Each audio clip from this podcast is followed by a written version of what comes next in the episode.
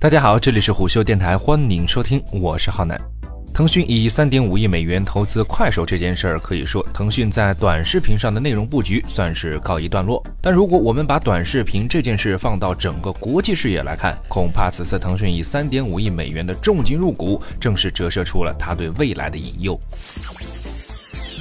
马化腾谈到这笔投资时称，快手专注于服务普通人日常生活的记录和分享，拉近了人与人之间的距离，是中国移动互联网一款非常贴近用户、有温度、有生命力的产品。其实这只是表面现象，而背后的原因则是短视频是腾讯目前的短板。最近流行一些观点，都说 Facebook 近年来一直在模仿腾讯。诚然，有些交互内容确实是在模仿腾讯，但 Facebook 作为全球社交的鼻祖，在很多方面还是领先的，尤其是在短视频业务上。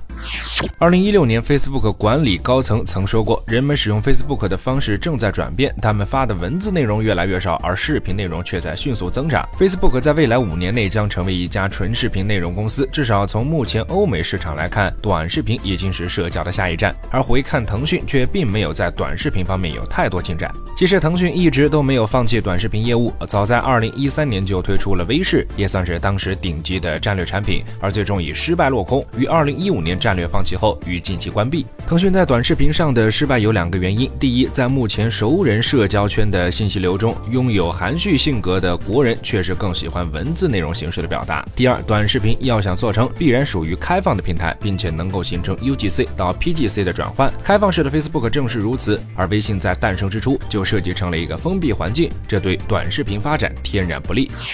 但腾讯很难像 Facebook 那样借助于用户信息流本身的短视频内容成为一个短视频平台，而这也是其焦虑的点。因为未来的零零后、零五后天然出生在一个物质充分的环境，更爱自我表现，其当然更喜欢用视频表现自己。因此，腾讯看不见的对手也似乎就在不远的未来。另外，潜在对手还包括微博和陌陌。可以预见的是，伴随年轻用户的入网以及泛娱乐产业的越发发达，彰显的个人表达、个人主义氛围也必然在未来抬头。最佳输出渠道正是视频，而这也正是腾讯目前最大的缺失。为什么腾讯投资快手呢？这一点也显而易见。阿里投资了微博，秒拍作为微博第一大短视频平台，自然不可能让腾讯接触。另外，美拍也独立上市，也显然不是一个好机会。剩下的快手虽然得到百度的投资，但是百度不像阿里那样执着于社交，